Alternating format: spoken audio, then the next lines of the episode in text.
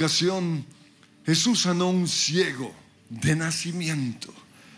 Y esto fue tan impactante para la gente que lo conocía, que por eso le preguntaron en Juan 9:11, ¿quién te sanó? ¿Y cómo sucedió? Y él les dijo, el hombre al que llaman Jesús. Hoy quiero hablar acerca de ese que llaman Jesús. ¿Quién es ese hombre? Pues Herodes Antipas, el gobernador de Galilea, quiso conocerlo. Eso muestra el impacto que estaba teniendo Jesús en ese entonces. En Lucas 23, 8 dice, Herodes se alegró mucho por la oportunidad de ver a Jesús, porque había oído hablar de él. Y hacía tiempo que quería verlo realizar un milagro. Aquí vemos que en ese entonces Jesús era famoso. Si estuviera en el tiempo de hoy, Él sería tendencia en las redes sociales. Pero por eso los líderes religiosos le tuvieron envidia y lo crucificaron. Pero después de su muerte, la Biblia dice que resucitó y se aumentó aún más su fama. Por eso los líderes religiosos les prohibieron a los discípulos que hablaran acerca de Jesús. Dice en Hechos 4:17, así que para evitar que sigan divulgando su propaganda aún más, tenemos que advertirles que no vuelvan a hablar con nadie en el nombre de Jesús. Entonces llamaron nuevamente a los apóstoles y les ordenaron que nunca más hablaran ni enseñaran en el nombre de Jesús. ¿Quién es ese hombre al que llaman Jesús? Que de repente querían prohibir que hablaran acerca de él. No solo eso, en Hechos 5:41 nos dice, nos muestra que Juan y Pedro fueron azotados por hablar acerca de Jesús.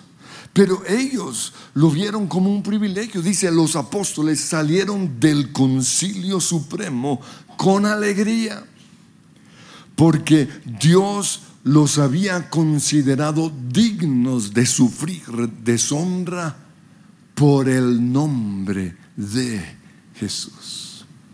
Pablo fue uno de los perseguidores de los que predicaban el nombre de Jesús hasta el día en el cual tuvo su encuentro con Él. A partir de ese momento, Él dedicó su vida para que todos conocieran que Jesús era realmente el Mesías. Dice en Hechos 9:20, enseguida comenzó a predicar acerca de Jesús en las sinagogas diciendo, Él es verdaderamente el Hijo de Dios. ¿Quién es ese que cambió la vida de Pablo a tal punto que pasó de ser el gran perseguidor a convertirse en el gran predicador? Pero no solo eso, los demonios conocían a Jesús, los demonios le tenían miedo al nombre de Jesús, los demonios salían en el nombre de Jesús. Ya cuando Pablo estaba predicando, junto con Bernabé. Dice la Biblia que un día cuando fueron al lugar de la oración, y me detengo para pensar en esto un instante, porque cuando nosotros iniciamos esta iglesia, yo leí en, el libro de Hechos que los cristianos iban todos los días al lugar de oración. Ahí tomamos la decisión de tener aquí un tiempo martes y jueves de 6 a 7 para orar. Y yo quiero preguntarles, ¿vienes por lo menos una vez a la semana, una vez al mes al lugar de oración? Porque ese es uno de los buenos hábitos de un cristiano. Y Pablo y Bernabé iban un día al lugar de la oración. Pero de repente una niña poseída por un demonio comenzó a promocionarlos. Y, lo que ella decía era verdad, porque ella decía, estos hombres están predicando la verdad, están predicando el único camino hacia la salvación. Pero se volvió fastidiosa, porque así son los demonios, ellos a veces dicen la verdad, pero se vuelve una obsesión, se vuelve un fastidio. Por eso en Hechos 16, 18 dice, esto mismo sucedió día tras día, hasta que Pablo se exasperó de tal manera que se dio la vuelta y le dijo al demonio que estaba dentro de la niña, te ordeno en el nombre de Jesucristo que salgas de ella. Y al instante el demonio la dejó. ¿Quién es ese hombre? que los demonios le tienen miedo y tienen que salir con tan solo mencionar su nombre. Pablo también estuvo dispuesto a morir por el nombre de Jesús. Camino a Jerusalén, todos sus amigos le profetizaban acerca de lo que él iba a sufrir y a padecer en Jerusalén. Pero él dijo en Hechos 21:13, yo estoy dispuesto no solo a ser encarcelado en Jerusalén, sino incluso a morir por el Señor Jesús. Pero ahora quiero preguntarles a ustedes, ¿quién es para ti ese que llaman Jesús? Pues en primer lugar, ese que llaman Jesús es Dios.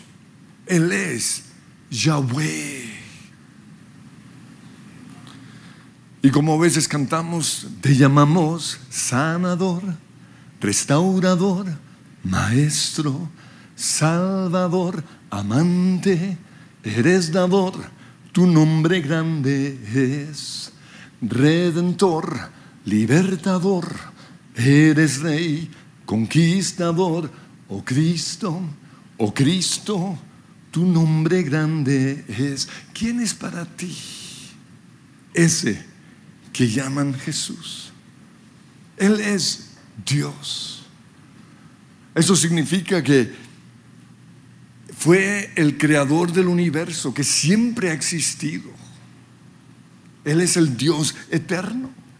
Dice en Colosenses 1 del 15 al 20, Cristo es la imagen visible del Dios invisible. Él ya existía antes de que las cosas fueran creadas.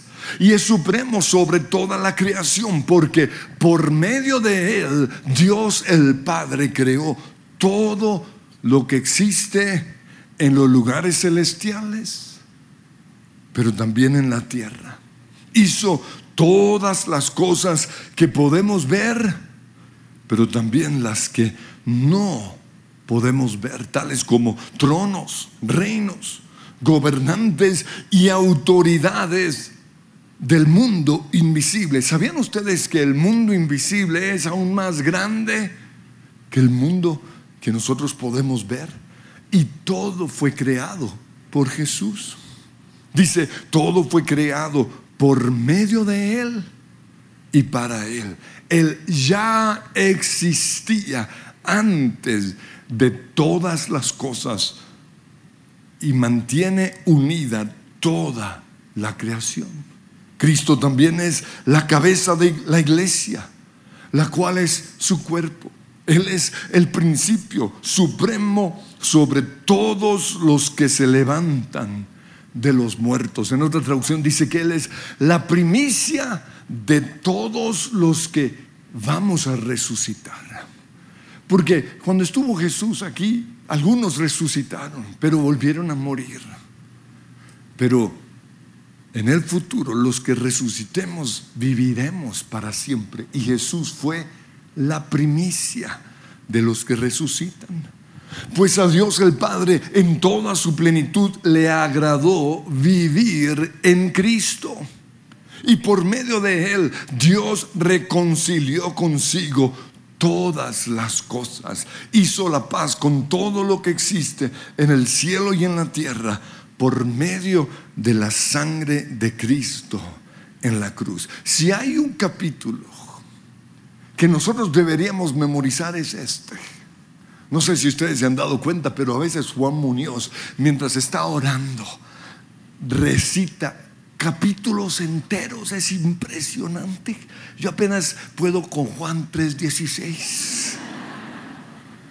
Pero si quieren memorizar algo de la Biblia, Colosenses capítulo 1, del 15 al 20, en donde nos muestra que Jesús es Dios. Pero en segundo lugar, Él es omnipresente. Eso significa que Él está en todo lugar. Antes de ascender al cielo, Él nos prometió en Mateo 28, 20, tengan por seguro que estoy con ustedes siempre. Mientras estuvo aquí en la tierra, estuvo limitado por su cuerpo, pero ahora está en todo lugar. Está aquí en medio de nosotros, pero también está en medio de los lugares más oscuros y tenebrosos en medio del pecado, ahí Él también está, porque Él es omnipresente. Pero en tercer lugar, Él es Dios omnipotente. No hay nada que Él no pueda hacer. En Juan 1.3 dice que Dios creó todas las cosas por medio de Jesús y sin Él nada fue creado. Si Él creó el universo, y no solo eso, la Biblia dice que lo sostiene entre sus dedos. Imagínense eso. Este mundo que dice que Él no existe, que lo rechaza, que se burla de Él, Él lo sostiene en medio de sus dedos. Si yo fuera Jesús, yo haría ¡pup! Que se mueran todos. Pero no solo es omnipotente, sino que Él también es amor, es misericordioso. Si ese es nuestro Dios, ¿acaso hay algo que Jesús no pueda hacer? Pero en cuarto lugar, Jesús es el Mesías. En una ocasión, Él le preguntó a los discípulos, ¿quién dice la gente que soy yo? Y ellos comenzaron a decir lo que la gente decía. Pues unos dicen que, que, que, que eres Juan el Bautista que volvió a la vida. Otros creen que eres Elías. Y luego Jesús los miró y les preguntó, ¿y ustedes? ¿quién dice que soy yo? Y esa pregunta Él no lo hace a nosotros, porque algunos todavía no creen que Él es Dios. Y Pedro le contestó, tú eres el Mesías, el Hijo del Dios viviente. Mesías significa Salvador. Y para los judíos, Mesías significa el ungido el que están todavía esperando que venga. Porque cuando Él vino, vino como cordero y ellos esperaban que viniera como león. Pero eso es al final de los tiempos. Ellos esperaban que, que al venir levantaría la nación de Israel. No entendieron que la nación de Israel es la, el pueblo escogido por Dios, pero porque de ellos o de esa nación saldría el Salvador. En el griego Mesías es Cristo. Y ese es el nombre que nos identifica a nosotros como los seguidores de Jesús. Por eso somos cristianos. En quinto lugar, Jesús fue quien Dios el Padre resucitó y que volverá a juzgarnos. Dice en Hechos 18:30, en la antigüedad Dios pasó por alto la ignorancia de la gente acerca de estas cosas. Y en el contexto estaba, o se está hablando acerca de la idolatría. Pero ahora Él manda que todo el mundo en todas partes se arrepienta de sus pecados y vuelva a Él, pues Dios ha fijado un día para juzgar al mundo con justicia por el hombre que Él ha designado y les demostró a todos quién es ese hombre al levantarlo de la muerte. En primer lugar, ese que llaman Cristo es Dios. Pero también es el Hijo del hombre. Porque siendo Dios, se hizo hombre. Nació de la Virgen María. El bebé que estaba en el vientre de María no fue concebido por un hombre, sino que fue puesto en ella por el Espíritu Santo. Por eso Él es a la vez hijo de Dios, pero también hijo de hombre. Lo que es realmente importante acerca de la virginidad de María no es que fue siempre virgen. Esa fue la distracción. Y muchos se obsesionaron por eso. Y eso es imposible, porque era una mujer casada. Y la Biblia nos muestra que Jesús tuvo otros hermanos. Yo sé que es imposible porque mi abuelito hizo un pacto de nunca tener relaciones sexuales. En ese entonces se hablaba acerca de lo, increíble que es mantenerse virgen toda la vida, porque esa es una obsesión. Y él hizo ese pacto. Por eso cuando se iba a casar con mi esposa le advirtió, pero una cosa, no vamos a tener relaciones sexuales. Y mi, y mi abuelita pensó, ah, no, ah, pues vamos a ver.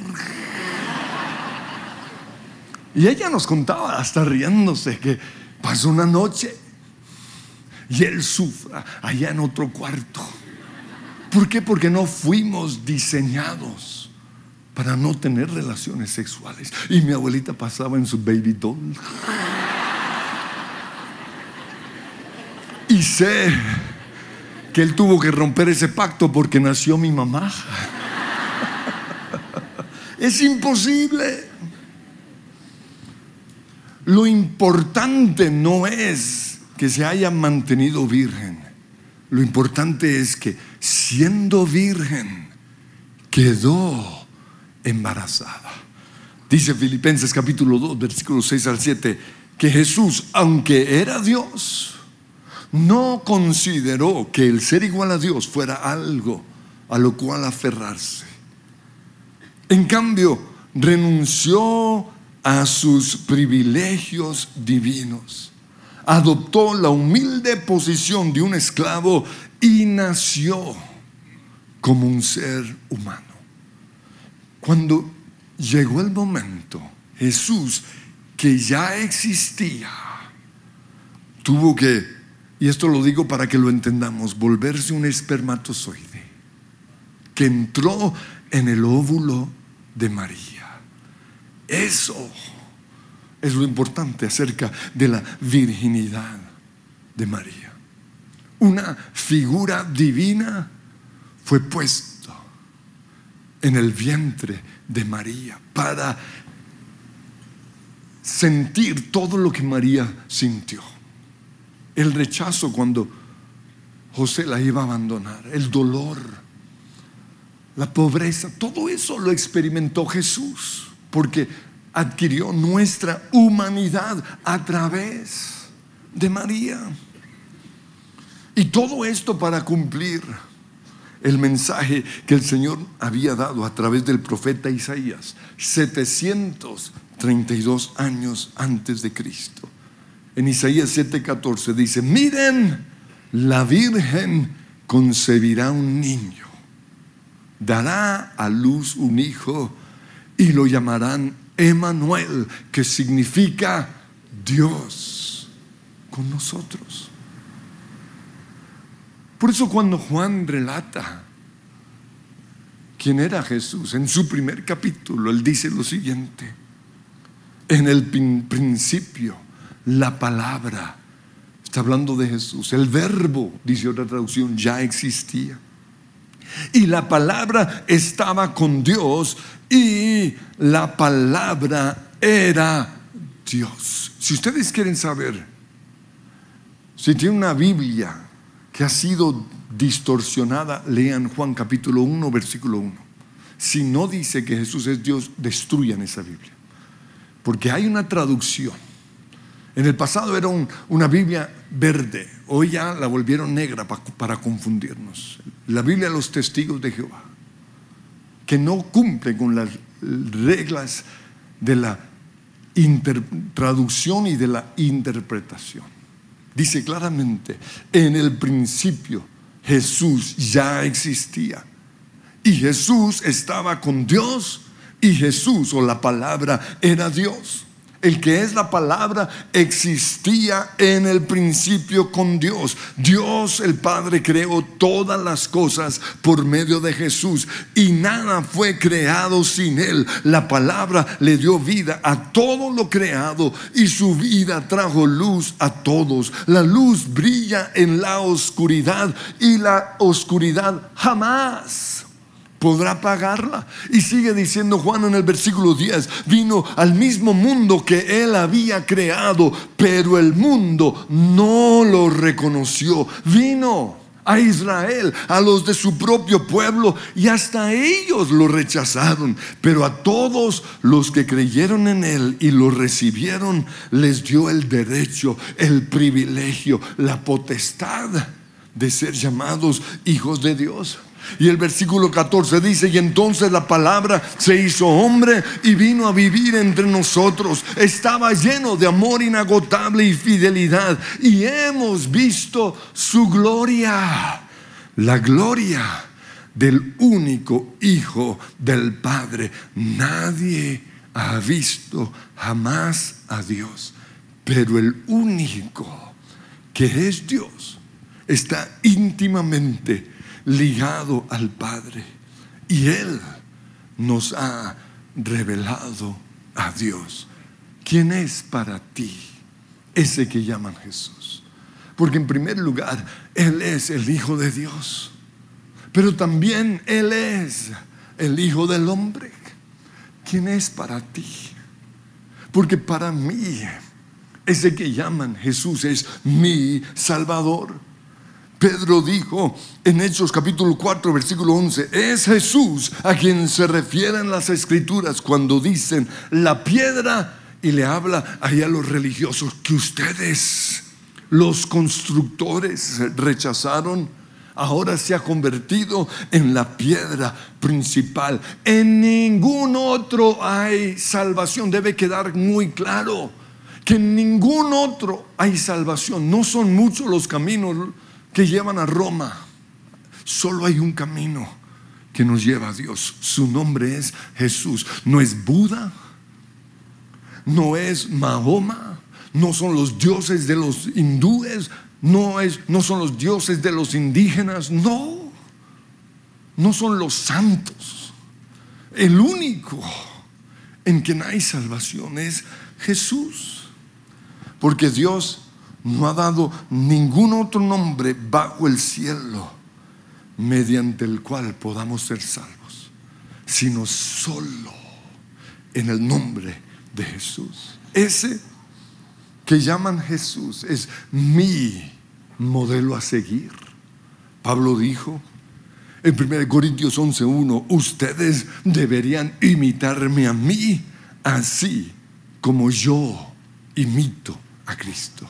Durante muchos años yo traté de imitar a hombres. Ellos eran mi modelo a seguir. Yo leía acerca de ellos. Si ellos oraban en las mañanas, yo oraba en la mañana. Si ellos leían la Biblia, yo leía la Biblia. Si ellos cantaban, yo quería cantar. Si tocaban el piano, yo quería tocar el piano. ¿Por qué? Porque eran mis ídolos. Los hombres que yo quería imitar. Pero cuando ellos la embarraron, cuando esos hombres cayeron, se me acabó el mundo. ¿Por qué? Porque nuestro modelo a seguir no pueden ser los hombres. Tiene que ser Jesús. Al menos yo imitaba a hombres de Dios. Porque hoy hay cristianos que han hecho de hombres, de futbolistas, o peor todavía, eh, Batman, alguien que ni siquiera existe.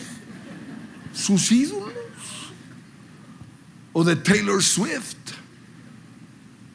¿Quién es tu modelo a seguir? Porque ese que llaman Jesús es mi modelo a seguir. Yo sigo su ejemplo en la oración. El día que yo leí que Jesús se levantó temprano y se fue a un lugar en el desierto a orar, ese día tomé la decisión de hacer lo mismo. Si Él pudo, yo puedo. Y yo quiero ser como Jesús.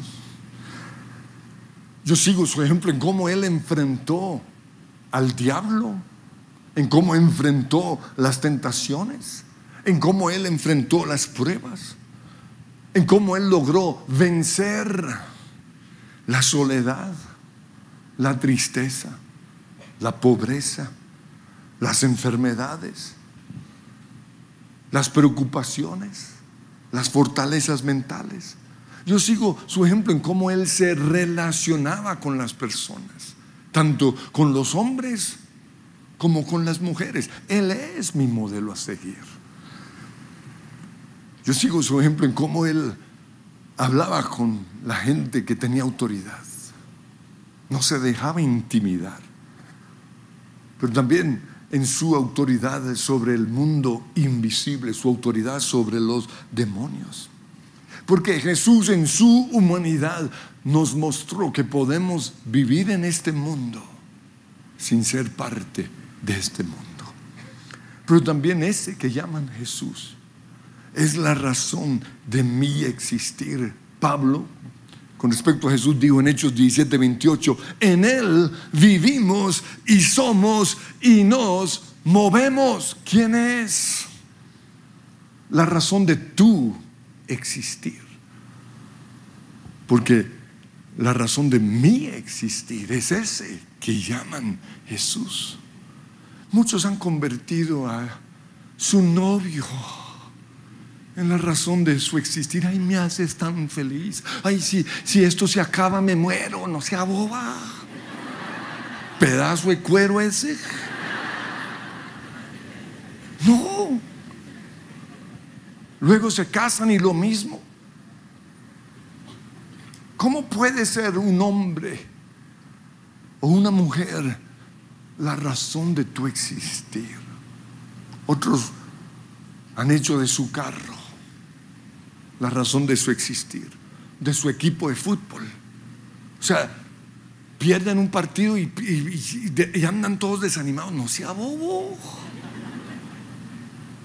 Jesús es la razón de mi existir. Mire, yo amo a mi esposa.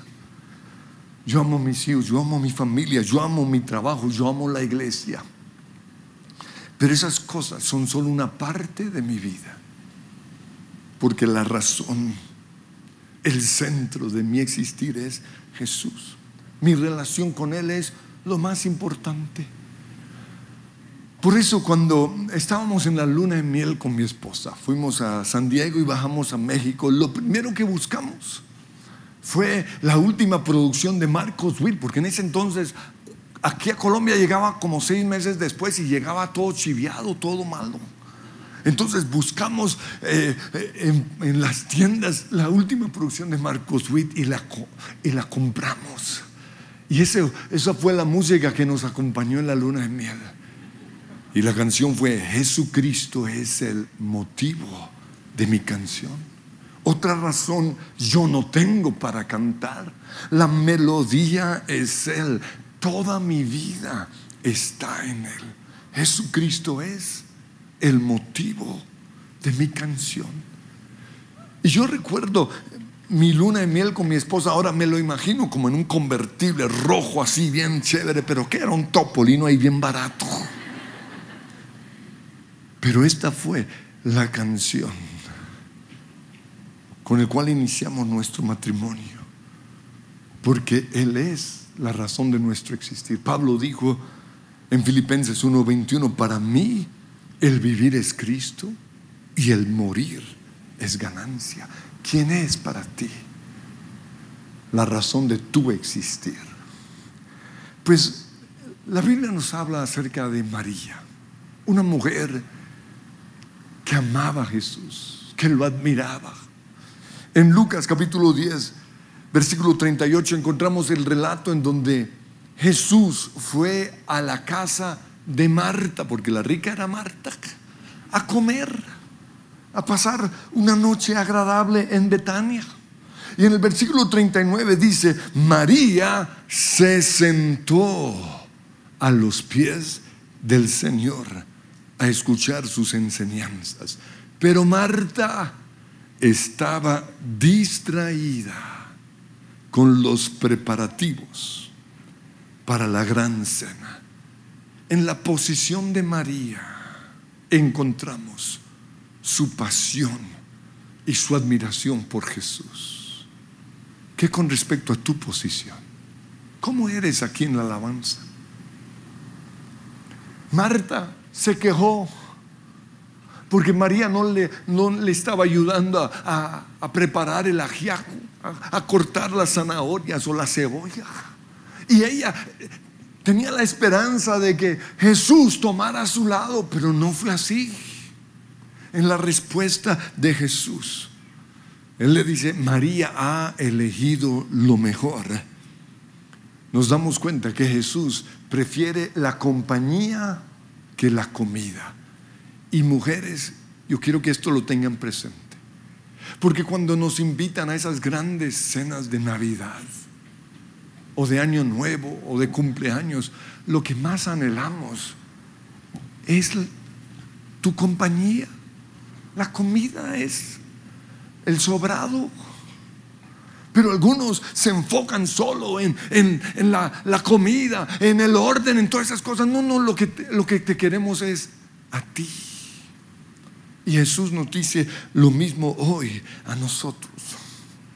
Tú eres más importante para Dios que todo lo que hagas por Él.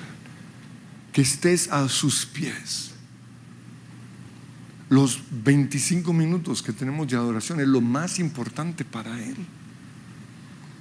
La segunda ocasión que la Biblia nos menciona a María fue cuando su hermano Lázaro murió. La Biblia dice que cuando Jesús llegó, porque llegó tarde, Marta salió a recibirlo y le dijo, Señor, si tan solo hubieras estado aquí, mi hermano no habría muerto. Al rato salió María y le dijo exactamente lo mismo. Pero ¿cuál fue la diferencia? Que antes de decírselo, se tiró a sus pies. La tercera ocasión que la Biblia nos menciona a María fue cuando derramó el perfume costoso sobre sus pies.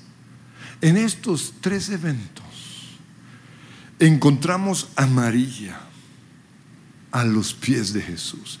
Y eso fue lo que me conquistó a mí con respecto a mi esposa. Siempre que yo la veía, estaba a los pies del Señor estaba apasionada, entregando todo su ser al Señor. Eso es lo que a Dios le gusta acerca de nosotros lo que espera de nosotros. María no se dejó afectar ni distraer por lo que estaba pasando a su alrededor. No dejó que las ollas de Marta la afectaran. Porque a veces cuando quieren llamar nuestra atención comienzan a hacer ruido en la cocina. Pero no, ella no dejó que eso la afectara. No dejó que la crítica de Judas la afectara. Hubieran vendido ese perfume y hubieran dado esa plata a los pobres. Ella no dejó que eso la afectara. Por eso nosotros no podemos permitir que la propaganda anticristiana de Netflix, de las redes sociales, de los ricos y famosos, de esa gente que hoy muchos idolatran, no podemos dejar que eso nos afecte o nos aparten del propósito principal de nuestra vida, que es adorar al Señor. Hoy inicio una serie acerca de la vida y las palabras de Jesús. Y mi propósito es apasionarlos por el Señor. Quiero que nos pongamos de pie. Y quiero que levanten sus manos y empiecen a adorarlo. Y quiero que digan, ¿quién es para ti Jesús? Y le vas a decir, Jesús, tú eres mi Dios. Tú eres el creador del universo. Tú eres Dios todopoderoso. El mismo ayer, hoy y por los siglos. Pero tú también eres hijo de hombre. Tú sabes lo que yo siento. Tú conoces y entiendes mis luchas con el pecado, con la enfermedad, con la pobreza, con el desempleo. Señor, tú eres mi amigo en medio de mis pruebas, en medio de mis tormentas. Tú eres la razón de mi existir. Tú eres el motivo de mi canción. Tú eres la razón por la cual yo me levanto cada mañana. Tú eres eh, mi modelo a seguir. Tú eres mi inspiración, Señor. Te adoro, te exalto y te necesito. Y dile, Alfa y Omega, principio y fin. ¿Quién